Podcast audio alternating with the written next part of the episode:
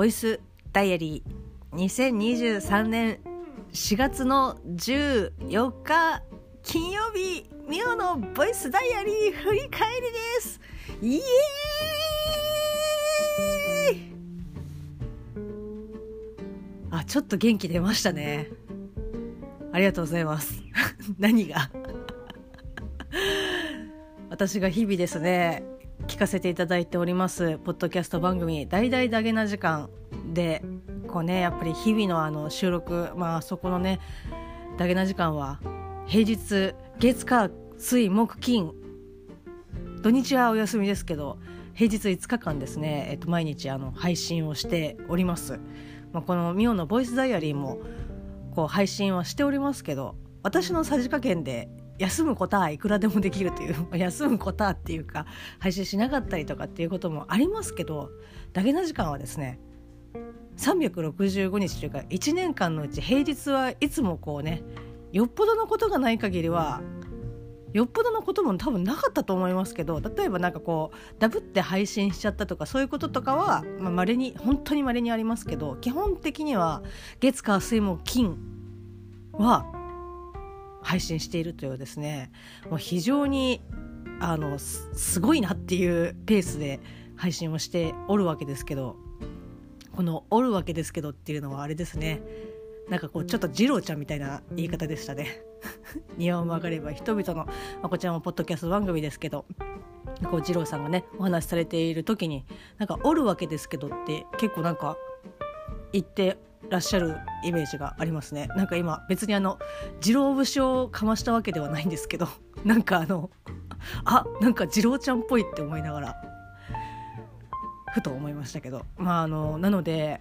やっぱねこうちょっと話戻しますけどダゲナ時間さんはその収録ねあれこうまあオープニングというかお尻についてる CM も含めるとまあ大体19分一応表示は19分とかになってるんですけど基本的にはまあ15分ちょい、まあ、もうちょっとあるかなぐらいの、えっと、尺ですけどまああの15分きっちり測って喋っているのではないので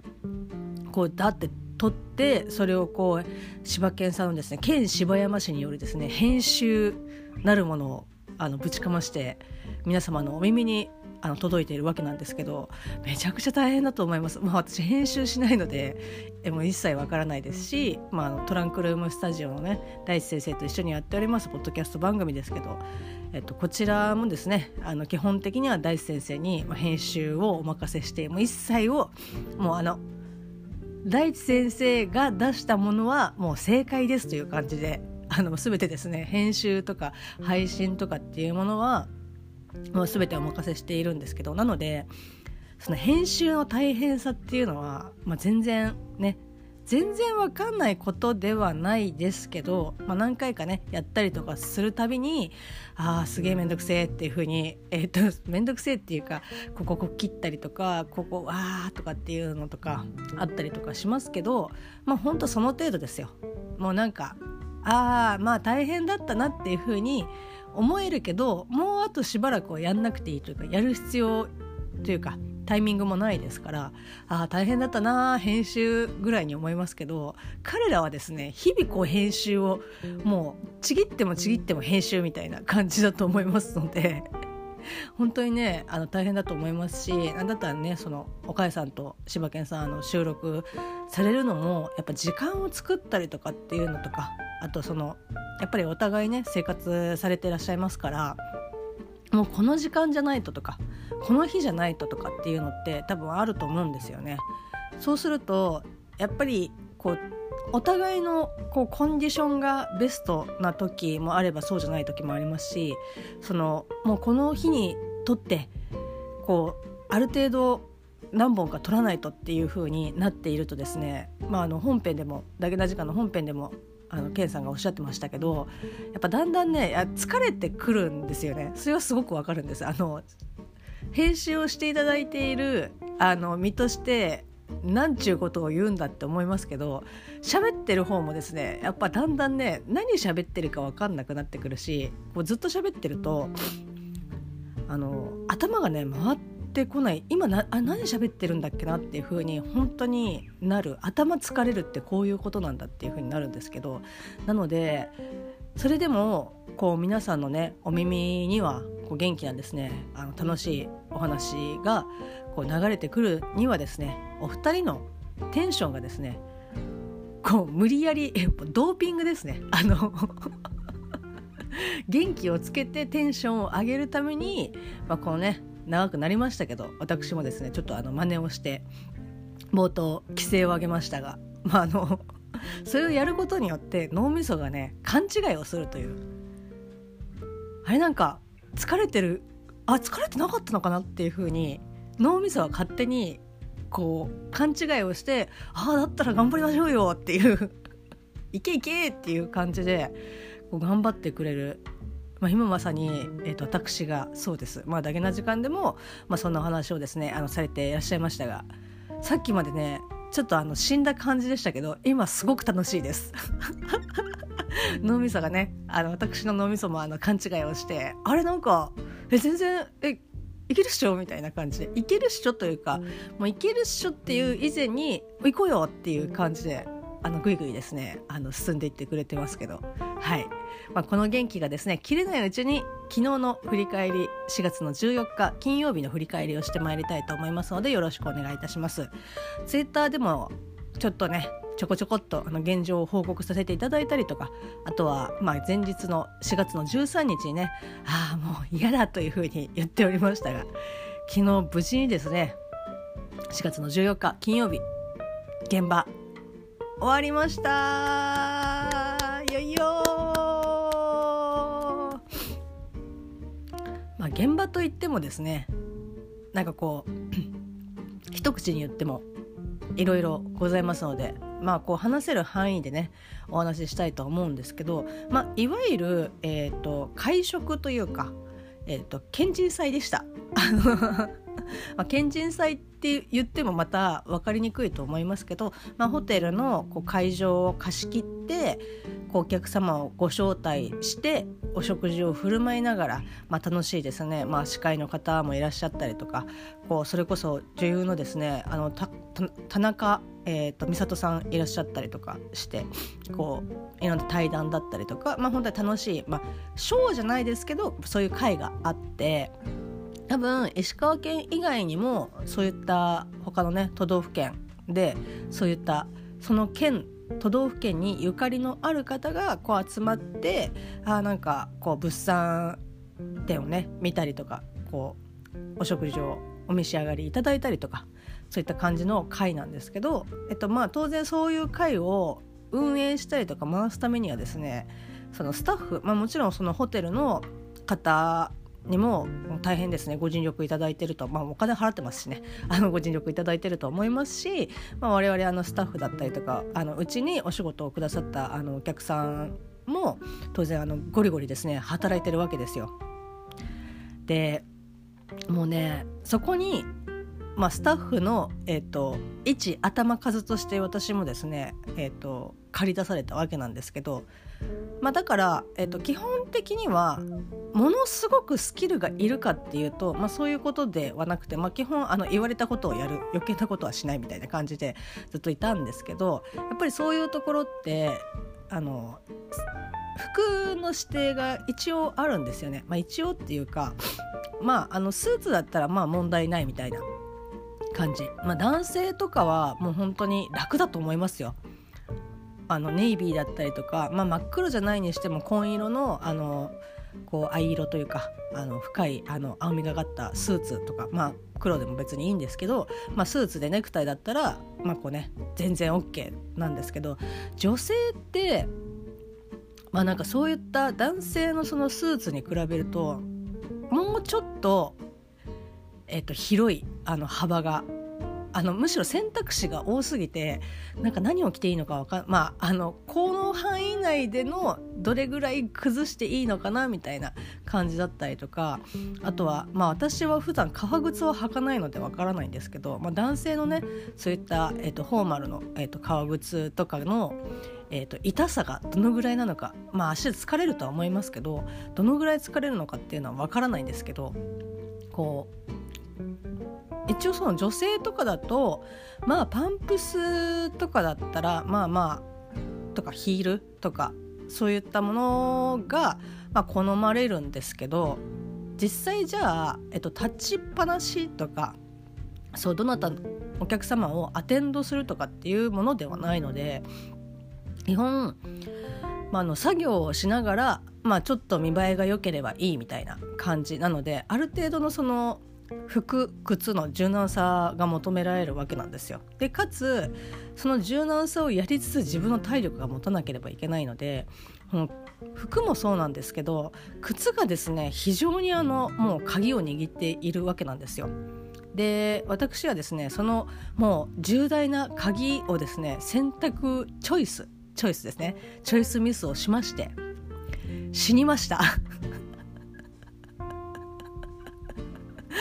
あのねやばかったですね本当に、まあ、のパンプスを履いていったんですけど、まあ普段ねあの昨日もあ一昨日も話しましたけど13日も話しましたけど普段は T シャツジーパンスニーカーイエイっていう感じで生きている人間ですのでもう地面から離れることが基本ないんですよ。あのまあなんていうの？ヒールとか、まあ、スニーカーなんていうものは基本前の方はねある程度のあの広さがあります。あこれぐらい空いてたら大丈夫だなとかっていう幅も広いんですよ。で私が今履いてるスニーカーっていうのは、まあ、レディースですけど結構ねあのゴリゴリごつい感じのスニーカーを履いてるんですよ。なのであんまり普段歩くことに関しては苦じゃないというかあの苦労したことがないんですけどことこういうことになって、まあ、ヒールとかねそういったパンプスとかを履いたりとかするとあやっぱ足痛いなとかっていうふうに思うんですけど今回履いたパンプスは本当にあもうちょっとこれ履けないなって思うぐらいむしろあの靴に問題があるというよりも靴と私の足の相性がもう死ぬほど悪すぎてあちゃんと靴って選ばなきゃ本当ダメだなって思うぐらい、えっと、足が死にました。で、まあ、ちょっとねどういった感じであの死んでいったかっていうことを、まあこうね、記録していきたいんですけど、まあ、あの朝9時9時じゃない朝ね10時に、まあ、8校前にですねあの待ち合わせを同僚としまして、まあ、そこから本当にね近かったんですあここかみたいななんだったらあの牛久をね見に行くのに映画館ねとことこ歩いてきましたけどその時にあ通ってたわっていう場所もうね八甲で待ち合わせしなくても本当良かったなって思うぐらいまあ良かったんですけどまあすごく近かったので良かったんです。で、まあ、ちょっとちょっとだけ脱線するとあの八甲の周りがマジで誰もいなくてえーと、誰もいないっていうと,、えーと、語弊なんですけど、まあ、誤解を生んでしまうんですけど人はいっぱいいるんですよ。人はいっぱいいるんですけどあのハチ公で写真を撮る列があの長蛇の列ができていてえ？みたいなその私のイメージしてるというか私の知っているハチ公っていうのはもうハチ公のあの銅像の周りには人がいっぱいいてだからなんか人がいっぱいすぎるからあの待ち合わせなんかねしても見つかり見つかりにくいよとかっていうイメージがあったんですけどハチ公の周りは人が少ないの。八甲あ八甲の八甲の麓にはすごく人が少ないんですけど八甲の周りというよりも八甲のその麓に行くまでの周りはめちゃくちゃ人がいてえ？みたいな。むしろ記念写真をですねあの撮ってらっしゃるんですよ。あの、まあ、観光でいらっしゃってる方が海外の方ですけどこうね撮ってるわけ。だからだからさそのハチ公のはさ別にあのスポットでも何でもないからいいんですけどその麓のところに、ね「あいやハチ公のあの待ち合わせだから」って言ってハチ公のところにいたら多分「あすいませんちょっと写真撮りたいんでどいてもらえませんか?」っていう風に100%言われるぐらいもうなんか「えここなんか記念撮影所でしたっけ?」っていうぐらいなんかそんな感じになっていてあ今渋谷ってこんな感じなんだみたいなちなみにえっとモアイ像は誰もいませんでしたまあねちょっと影になっちゃってるっていうのもありますけど、まあ、ハチ公の方がねやっぱりあの映画だったりとかいろんなお話になってるので余計だと思いますけど、まあ、なんかああ今こんな感じなんだって思いながらだからあのハチ公のちょっと離れたところにしか入れないみたいな感じで。でまあ無事、え同僚とも合流ができて行ったんですけどもうその時点で右足のかかとが靴ずれを起こしてましてあーまだ現場も始まってないのになんだって現場に入ってすらいないのにあやばいなと思って。でですねまあこんなことはもう予想しまくっていたというか、まあ、絶対なるだろうなというふうに思っていたので絆創膏をですね、えー、と持って家からね箱ごと持ってったんですけどもう大正解でした、まあ、貼ってとりあえず、まあ、歩くことはできる。で、まあ、靴ずれはね、まあ、大丈夫かなっていうふうに思って、まあ、現場入りしてでそこから、まあ、こう準備だったりとかいろいろなことをやっていたんですけど大体、えーとまあ、1時ちょっと前ぐらいに一回まあ作業を止めて、まあ、ここからあの休憩したりとかご飯食べたりとかっていうのがなかなかできにくいのでこの時間にちょっとなんか皆さんあのそれぞれあの食べてくださいという感じで、まあ、お昼を、まあ、食べたんですけどもうその時点であれなんか先っぽの方痛えなみたいな。あのそんな思いをしながらですねじゃあいざ、えーとまあ、作業を再開しますっていう時にはですねもう歩くことがあ結構もうちょっとしんどいみたいな。あのできればこう歩き回りたくないみたいな。立ってるのがやっとっていうぐらいあの先足先が痛くなって、まあ、いわゆるそのヒールがそんなに高くないといえど、まあ、1センチ今日、まあ、3センチあるかないかぐらいのヒールでしたけど要はあのつま先の方にどんどんどんどん体重がいっていくわけですよ。でまああのヒール全般にまあ言えることだと思うんですけどあの土踏まずのちょっと上のところがもう全体重が結局そこ一点集中されていくわけなんですけどでかつそのパンプスって先っぽが細いか細いじゃないですか細いんですけどでにもかかわらず私の足は、えっと、下駄足で横幅がすごいなあの広いんですね。だからもうパンプスとあの四角三角形のあのものに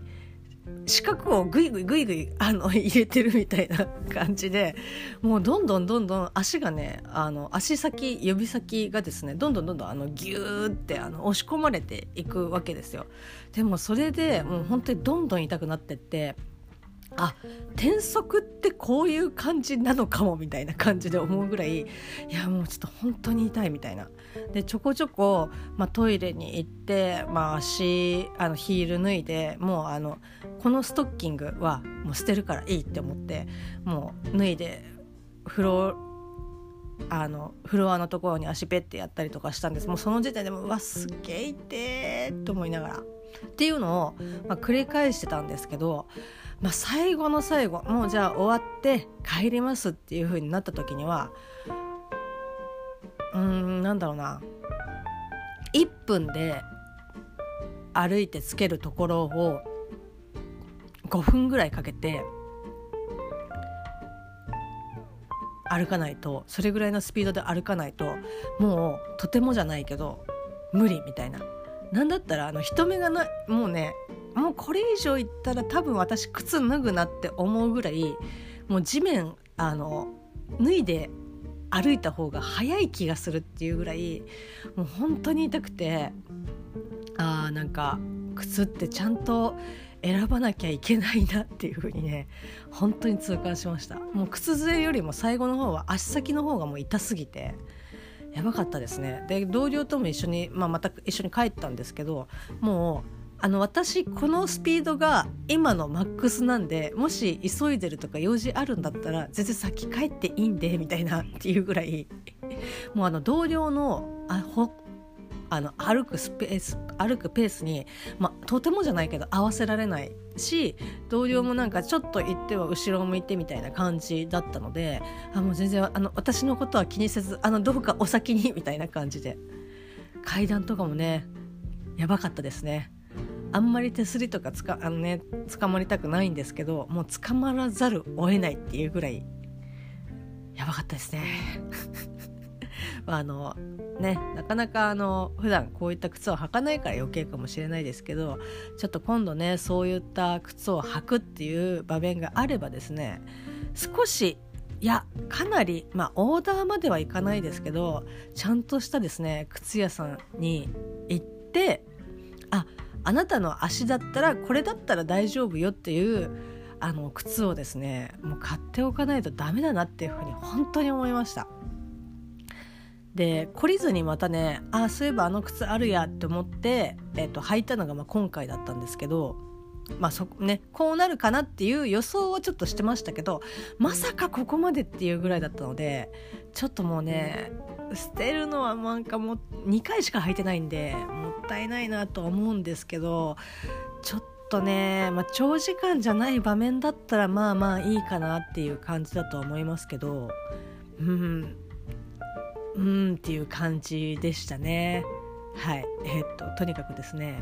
夏のサンダルよりも全然前に靴で、えー、っと行を積ませていただきました。そんな4月の14日金曜日でした。はい。そして最後になりますけどまああのまあこうねいろんなお食事とかも出たりとかするんですけど普段はですね我々スタッフは、まあ、基本あの席はないというか、まあ、席を買っていないんですけど、まあ、今回はねまあいろいろ大人の事情というかお付き合いがあるんでしょう。まああの非常に分かりますけど。一応ですね我々うちの会社もそのうちの会社としてお客さんとしてあの席をあの買っておりまして、まあ、当然なことながらあのお食事が運ばれてくるわけですよ。でもじゃあ一切食べませんっていうことはもちろんねなく、まあ、あの順番にあの席について食べるみたいな。で食べ終わってから離席をし仕事をしてでまたお食事が来たら順番に「あ今行っていいですよ」とか「あじゃあ今行きますね」っていう感じで、えっと、食事をとる。だからあのそのテーブルはあの人がいないのに食事が運ばれてくるとうわって言ってあのうわって去るみたいな。であれお皿が空っぽになってるっていう。だいぶあのホラーなあの座席だったんですけど、まあ、そんな中ですねお食事は、えーとまあ、これはフレンチというか、まあ、洋食だったんですけどこちらもですね、まあ、あのフリーで、えー、と聞いてらっしゃる方はもうちょっと先になってしまうとは思うんですけど大々だけな時間プロの方でですね、えーとまあ、フレンチとか、まあ、イタリアンとかもそうですけどこう料理名がねあのクソ長いじゃないかという、えー、と話をされてらっしゃいました。でなんかちょうどねそんな結構リアルタイムというかタイムリーに、まあ、そんな体験をしたので、えー、とそのお話をして、えー、と4月の14日の振り返りは終わりたいと思うんですけど今ねマニュアルを見てます マニュアルにねあの全てのことが書いてあるのでえー、っとはいえー、っとお料理のねメニューをですねお伝えしたいと思います。もうね最初のね前菜がやばい。前菜うんなんかあの 私は食べてなんか温野菜と魚っていう、えーと、風に思ったんですけど、まあ、お料理名がですね野菜に包まれたサーモンのテリーヌ仕立て西洋わさびのクリーミーに柔らかなソース。ちなみにあのこの西洋わさびのクリーミーっていうのもまああの本当にちょっとあのえこれあのマッシュポテトかなんかかなって思うぐらいのこんちょこんとね可愛らしい感じだったんですけどなんか試しに食べてみたらあのめちゃくちゃ辛かったですね。あこお前こんな辛いんかいっていう見た目こんな可愛いのにこんな辛いんかいって思いましたけどまああのちょっとね食べにくかったです。全体的に。あの普段ねナイフフォークがあまり使い慣れてないですし何だったらこういろんな野菜だったりとか、まあ、そのおなお魚をねこう野菜の皮まああれ多分キャベツだと思いますけどキャベツでこう包んであって食べるっていやもうバラしてくれよっていう。感じなんですけど、まあ、非常にねなんかあおしゃれだなって思ってでも食べにくいなっていうふうに思いましたけどこの料理名がですね一番長いなっていう感じでしたね。でまあ前菜があってえーと、何？オードブルがあってあの順番よく分かんないですけど、まあ、お魚があってお肉があってデザートがあってっていう,、まあ、こう簡単なあのコース料理でしたけど一番ねあのいや今日これ今日一うめえっていうふうに思ったのが、えー、白エビをえちょっと待って漢字が読めない。白エビをなんちゃらしたサワラのポワレ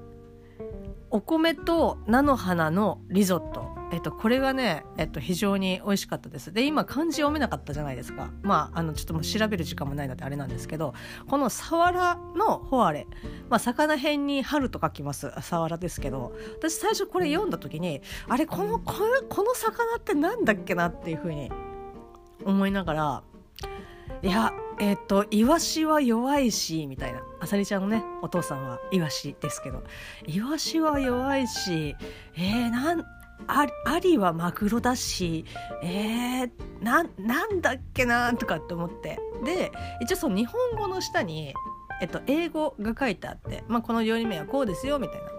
あ、海外の方いらっしゃってなかったですけど、まあ、一応その英語表記があるんですけどそこに、えっと、思いっきり「サワラ」って書いてあってあサワラだみたいな。あなるほどみたいな。あのルビが振ってあるわけではないですけどこうやってローマ字表記とか英語表記をしてくれてることによって漢字がわかるっていうあサワラかっていう、まあ、非常にですね、えっと、このお魚料理が一番美味しかったです。あの他のねお料理も嫌とかっていうわけではないですけどもう非常にですねあのこのなんていうのちょっとリゾットなのでチーズもあったりとかあとそのお魚もなんか周りのあのソースと一緒に食べるのもですねあの非常に美味しかったですね。であの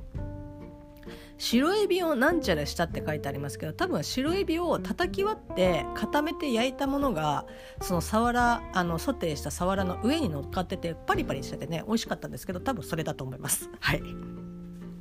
まあね本当にこうやってねあの料理名が長いと最初のね野菜に包まれたサーモンのテリーヌ仕立て西洋わさびのクリーミーで柔らかなソースってど料理名っていうか料理の説明よねっていうなんかこういうのって一個になんかこうポンってできる名称ってないのかなって。多分これが、まあ、前菜とかそういうまあ、前菜はでもカテゴリーだからなどうなんだろうなって思いますけど。まああの本当にね魚とかもあのうん白身魚にソースがついたやつみたいな。あとその後もあのお肉が出てきましたけどお肉もまあ言ったらこれはビーフシチューだよねっていう。感じでしたけど、まあ、カがね乗っかってたりとかして非常に美味しかったんですけどこれはビーフシチューのあのソースがすごく少ないルーが少ないやつみたいな 感じでしたけどはいえーとまあ本当にねバタバタしながらあの食べましたしこうやっぱりリラックスしてそのお客さんとして食べるわけじゃないので、まあ、正直ですね全然まあ味しなかったってことはないですけどまあこれだったらあの渋谷のねあの八甲口近くにある餃子の王将で1人でねあの1,000円出してもりもりね食べた方が絶対に美味しいなっていうふうに 思いました。まあねいろいろ頑張ってあの仕事をして足をねもうあのダメにしてそんな感じの、えっと、4月の14日金曜日でした。それでは。またね。